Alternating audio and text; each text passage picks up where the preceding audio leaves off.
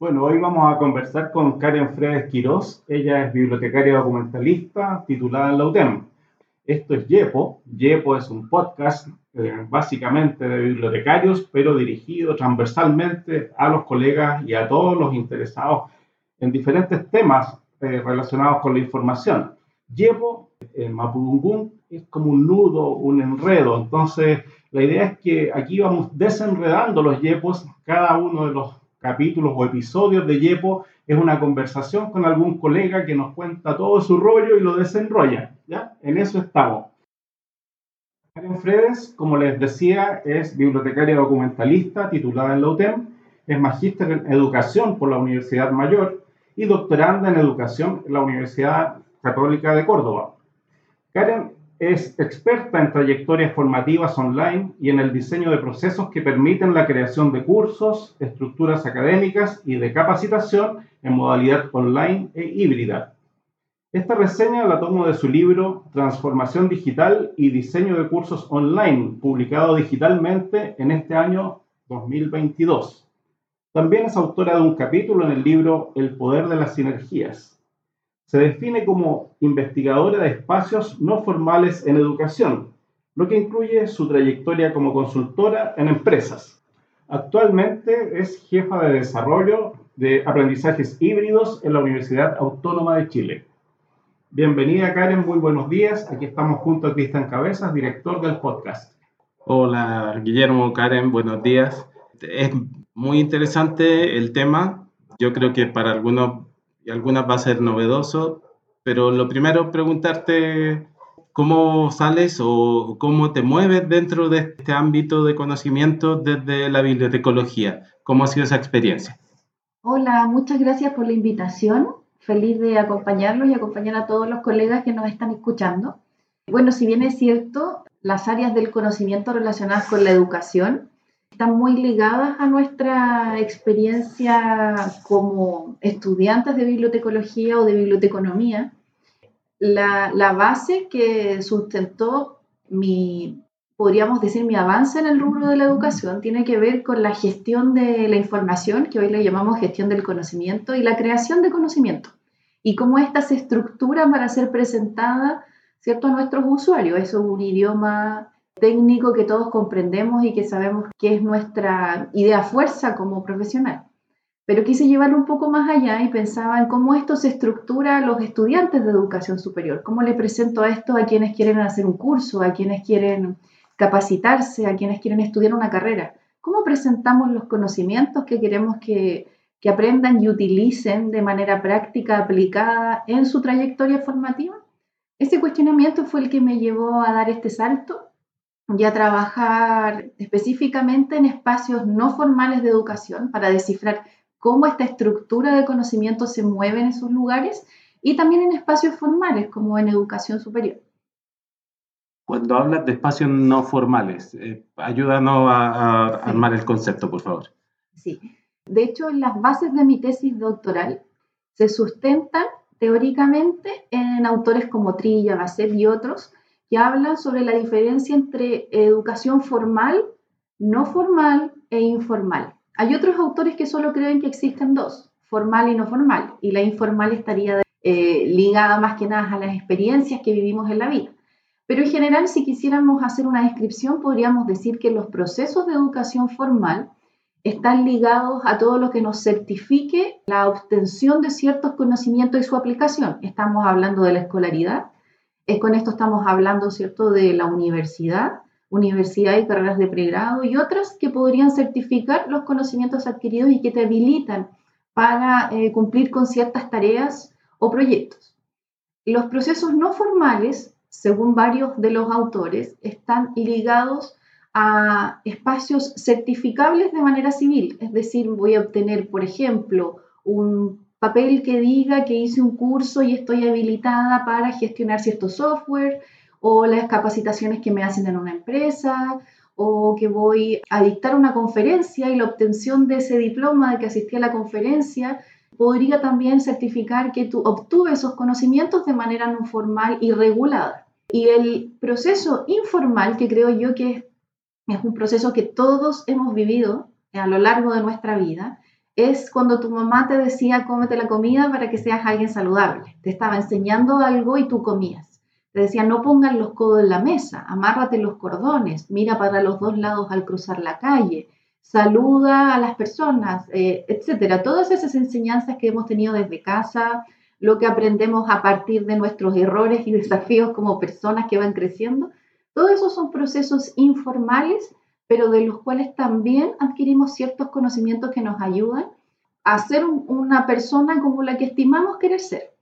Se pueden separar, como yo les decía, con estas denominaciones, pero la idea es trabajarlas en conjunto, puesto que el adquirir conocimientos, trabajar y aprender a lo largo de la vida se complementa eh, bajo estos tres eh, niveles de adquisición de conocimiento. Es imposible eh, disociarlos. Porque si se dan cuenta hoy día mismo, quizás escuchando este podcast, están adquiriendo un conocimiento informal. Si este podcast se transforma en un curso más adelante, van a adquirir un conocimiento no formal. O si esto se llega a transformar en una asignatura, en una carrera, pasa a ser un conocimiento eh, formal. Mira, en YEPO nosotros hemos entrevistado a otros colegas que siguieron esta ruta del magíster en educación, pero tienen perfiles distintos. Por ejemplo, Cheri Flores está dedicada a la investigación. Conversamos con César Biernay, quien está dentro de la Escuela de Investigación de la PDI, trabajando también un poco con el currículum, pero en esa línea. También conversamos con Francisco Raín, quien está dedicado al mundo de la biblioteca escolar, eh, la educación primaria incluso y secundaria. Tu perfil varía un poco y digamos que se inscribe en la línea de trabajo más con las empresas y ahora con una universidad, pero en general tu, eh, como consultora apuntaste más a este otro segmento de las empresas. En la capacitación propiamente aplicada en las empresas, ¿hay una diferencia con la otra aplicación curricular? Me imagino yo que la empresa necesita como una certificación más eh, definida, más puntual, más al grano, más a la aplicación, tal vez. No sé cómo ves tú si es que hay una diferencia en eso. Sí, desde la mirada empresarial, las capacitaciones o certificaciones tienen que ver con la habilidad a adquirir relacionada con el área de interés o el área de trabajo en el que se encuentra la persona que están, están capacitando el grupo de personas. Esto a nivel latinoamericano, que es la experiencia que he tenido, tiene mucho que ver también con la orientación de la organización que quiere capacitar a sus colaboradores o stakeholders también, porque no solo capacitas con quien trabajas de manera directa, sino que con quienes te relacionas, proveedores, clientes, de distintas maneras. Si bien es cierto la estructura curricular para una trayectoria formativa, ya sea en educación superior, que es donde me estoy desempeñando hoy día, o en empresas, es muy similar, puesto que el escalamiento de la habilidad o la competencia para que pueda ser adquirida por el usuario final, cliente o, o estudiante, debe ser definida en los mismos términos, bajo las mismas estructuras. Lo que cambia es la trayectoria y la temporalidad de esta trayectoria y la forma en la que la expresamos. Por ejemplo, si yo creo un currículum o una trayectoria formativa para pregrado en educación superior, los estadios de aprendizaje son mucho más que los estadios o los escalones por los que debe pasar una persona que trabaja en una empresa y debe acreditar que sabe, por ejemplo, la utilización y aplicación de una norma. Esto, pues la habilidad que queremos que adquiera es mucho más concreta y específica y se trabaja también con los conocimientos previos que esta persona trae. Si estamos en una empresa de auditoría o leyes, por ejemplo, o en las empresas del gobierno, sabemos que hay profesionales de diferentes áreas y sabemos que contamos con un piso del grupo que vamos a capacitar, ingenieros, auditores, por ejemplo.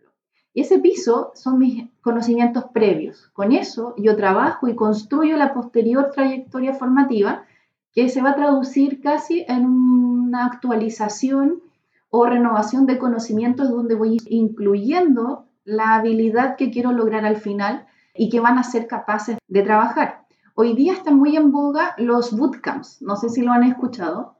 Los bootcamps son una suerte de curso full en donde tú vas de 0 a 100 en un conocimiento o habilidad.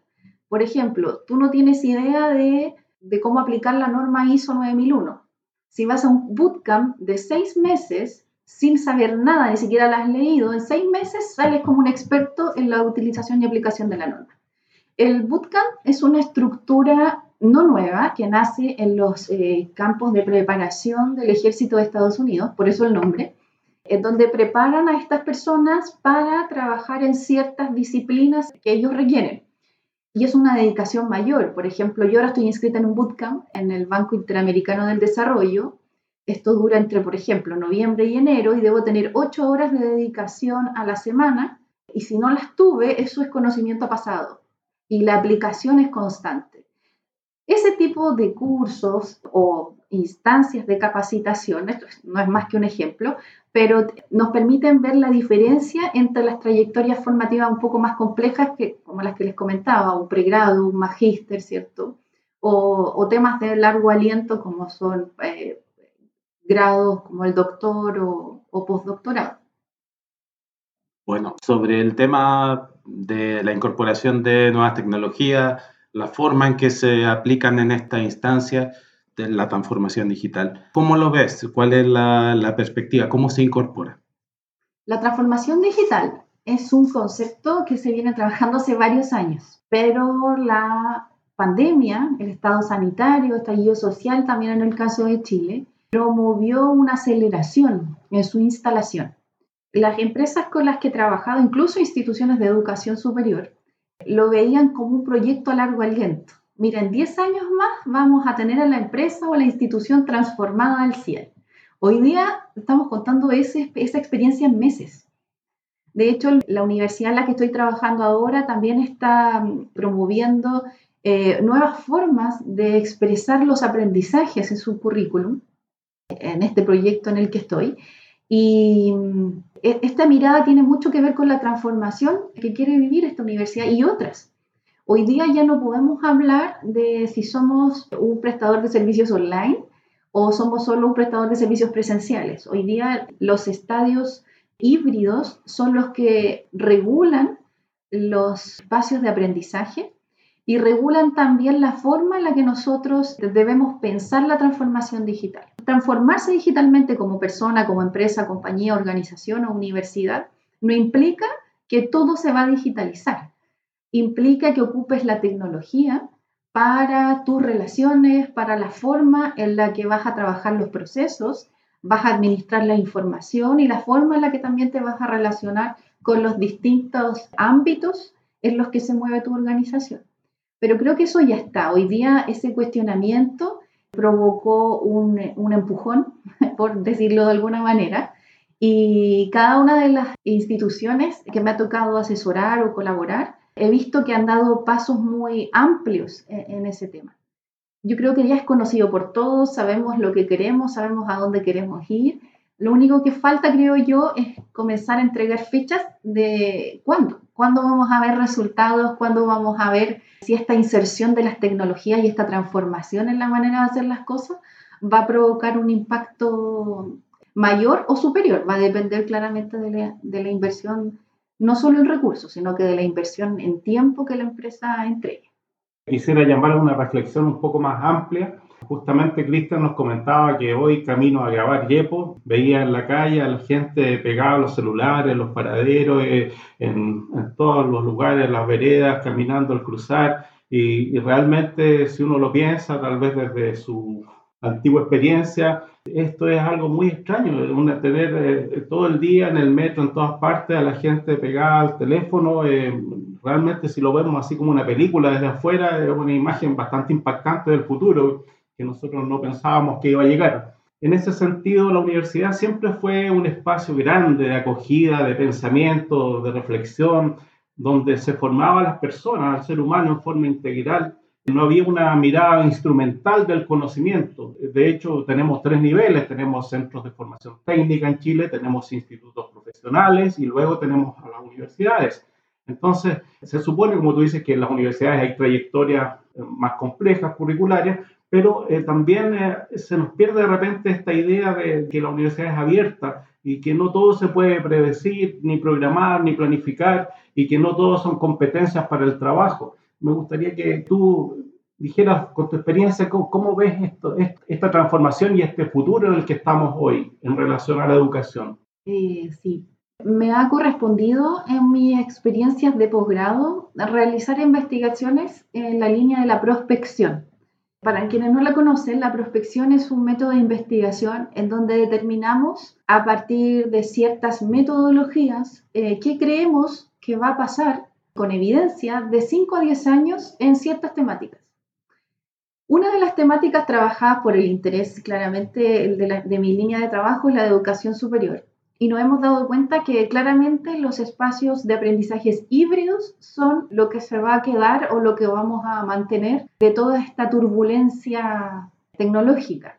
Otro de los elementos importantes a destacar en la prospección para educación superior son, quizás puede sonar un poco fuerte, pero quizás el un desaparecer de ciertas instituciones formadoras muy estructuradas que no permiten la flexibilidad en el aprendizaje comprender que una carrera de pregrado, por ejemplo, como la que estudiamos nosotros, es una carrera de inicio, así como cualquier otra, y esta carrera de inicio va a abrirte las puertas para generar espacios de aprendizaje nuevos, extraños quizás para tu línea de pregrado, así como estoy yo acá, como está Cristian, como está Guillermo, quizás que nos dedicamos a cosas que, que no específicamente fueron tan técnicas y enseñadas en la universidad en pregrado, Entenderlo de esa manera va a permitir que el shock al final no sea tan fuerte.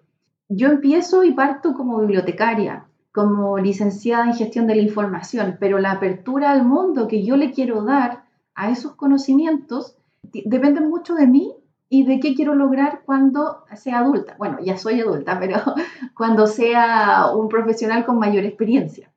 Me di cuenta que lo mío iba por las trayectorias y espacios formativos no formales, así como otros se han podido dar cuenta que van por espacios curriculares, otros se dan cuenta que van por espacios de lectoescritura, otros se dan cuenta que van por espacios de alfin o de espacios de trabajos comunitarios. Tenemos una gama de profesionales que tuvimos el mismo inicio, pero un recorrido y una carrera diferente. Eso en prospección lo determinamos como elementos de desarrollo, elementos que nos permiten vernos diferentes, pero con una misma base y creo que las convergencias en los caminos recorridos pueden generar ricos vínculos al momento de crear proyectos o permitir que Chile y Latinoamérica tenga espacios de desarrollo mayores. Generar espacios de conocimiento, reuniones de información diversificada, pueden crear en los que tuvimos los mismos inicios, quizás algunos encuentros en nuestras carreras diferenciadas, y convergencias en algunos proyectos que pueden enriquecer al que está trabajando en otras líneas. Y no necesariamente solo hablo de bibliotecarios, me ha tocado en este recorrido trabajar con personas que tienen carrera de inicio en el área de informática, ingeniería, eh, mineros, etc. Y sin saberlo hemos convergido en, en el mismo camino hoy día, pero nuestras rutas iniciales fueron diferentes y eso enriquece claramente el camino que queremos recorrer. Una última pregunta sobre el tema del conocimiento, cómo se comparte, cómo se desarrolla, desde tu perspectiva en estos contextos. ¿Cuál es tu percepción? Yo tengo una percepción muy parecida al modelo o teoría de Siemens, que él habla del conectivismo. No sé si lo han escuchado. Y el conectivismo habla, ¿cierto?, de la inserción, bueno, en, en, una primera instancia, de la inserción de la tecnología, ¿cierto?, en los espacios formativos, pero también habla de cómo esta información se transmite a través de nodos. Y estos nodos podemos ser nosotros que generamos una red de transmisión y generación de conocimiento nuevo. Es así como lo veo hoy día. Yo creo que cada uno de nosotros eh, somos un nodo que transmite y genera conocimiento nuevo y lo enriquece al llegar a otro nodo. Y esa convergencia de conocimiento se enriquece al partir a otro nodo. Y cuando comenzamos a ampliar esta red, vemos cómo este conocimiento llegó a espacios que no lo pensábamos, pero que nació de ti. Creo que ese reconocimiento de la gestión y la creación del conocimiento es un pilar fundamental, por lo menos en mi línea y creo que en la, en la línea de varios colegas. Para cerrar, cuéntanos de tu libro y del capítulo que escribiste en otro libro también y recomiéndanos, dinos cómo llegar a estos libros, ya que son libros nacidos digitalmente que van a vivir siempre digitalmente. No hay otra idea acá con estos libros, ¿no? Sí, he escrito algunos papers si es de interés para, para alguno de ustedes, sobre un modelo curricular e instruccional para trayectorias formativas online que cree que sirve tanto para educación superior como para empresas. Este paper está abierto, de acceso gratuito, es de una revista científica de la Universidad de La Salle, lo pueden ubicar ahí, así como otros que he ido publicando en LinkedIn relacionados con microlearning y otras líneas de trabajo relacionadas. Escribió, como bien dice Guillermo, un capítulo en el libro El poder de las sinergias, y en este capítulo hablo sobre la prospección que les comentaba recién y sobre la transformación digital y su inserción en los espacios de aprendizaje. Creo que es una bonita experiencia ese texto, ya que hay una convergencia de ideas de diferentes colegas de otras áreas y de otros países de Latinoamérica que nos dan su mirada y nos entregan un conocimiento bastante acogedor. Ese libro está disponible en Amazon, lo pueden encontrar ahí. Y el libro que escribí como única autora es disponible en el espacio BookBoom, que es una editorial eh, inglesa se llama Transformación Digital y Diseño de Cursos Online y es un paso a paso para su construcción. Este tiene un enfoque un poco más empresarial porque el modelo que creé y todos los conocimientos que tengo sobre estructura curricular y diseño instruccional para cursos online, lo simplifiqué de tal manera que una persona que tenga una empresa o que tenga una pyme o que quiera crear su propio curso online, lo tome y siga este paso a paso y puede estructurarlo de la manera más amplia posible, pero también más estructurada posible y sus usuarios puedan obtener la habilidad o conocimiento que esta persona realmente quiere transmitir. También pueden, como les decía, en la misma plataforma de la editorial, eh, mirarlo, adquirirlo si lo, si lo necesitan. Bueno, muchas gracias. Realmente fue grato conversar esta mañana. Vemos que hay otro perfil que se agrega a estos yepos y cómo se va descubriendo esta profesión que realmente tiene tantos alcances y, llega a tener tanta diversidad en el ejercicio, en definitiva, después de la trayectoria profesional de cada uno. Muchas gracias por tu visita, Karen. Ah, muchas gracias, Karen. Muy motivador, interesante, porque también te abre a pensar sobre cosas que tenemos aquí al frente en nuestros ejercicios profesionales y a veces no nos da la, la posibilidad de incorporar o de reflexionar para avanzar. Muchas gracias. Exacto, gracias a ustedes. Y bueno, y los dejo invitados también a que después de oír cada uno de los podcasts, quizás ponernos en contacto con, con estos invitados y generar redes o nodos de conocimiento para que podamos ir construyendo cosas en conjunto.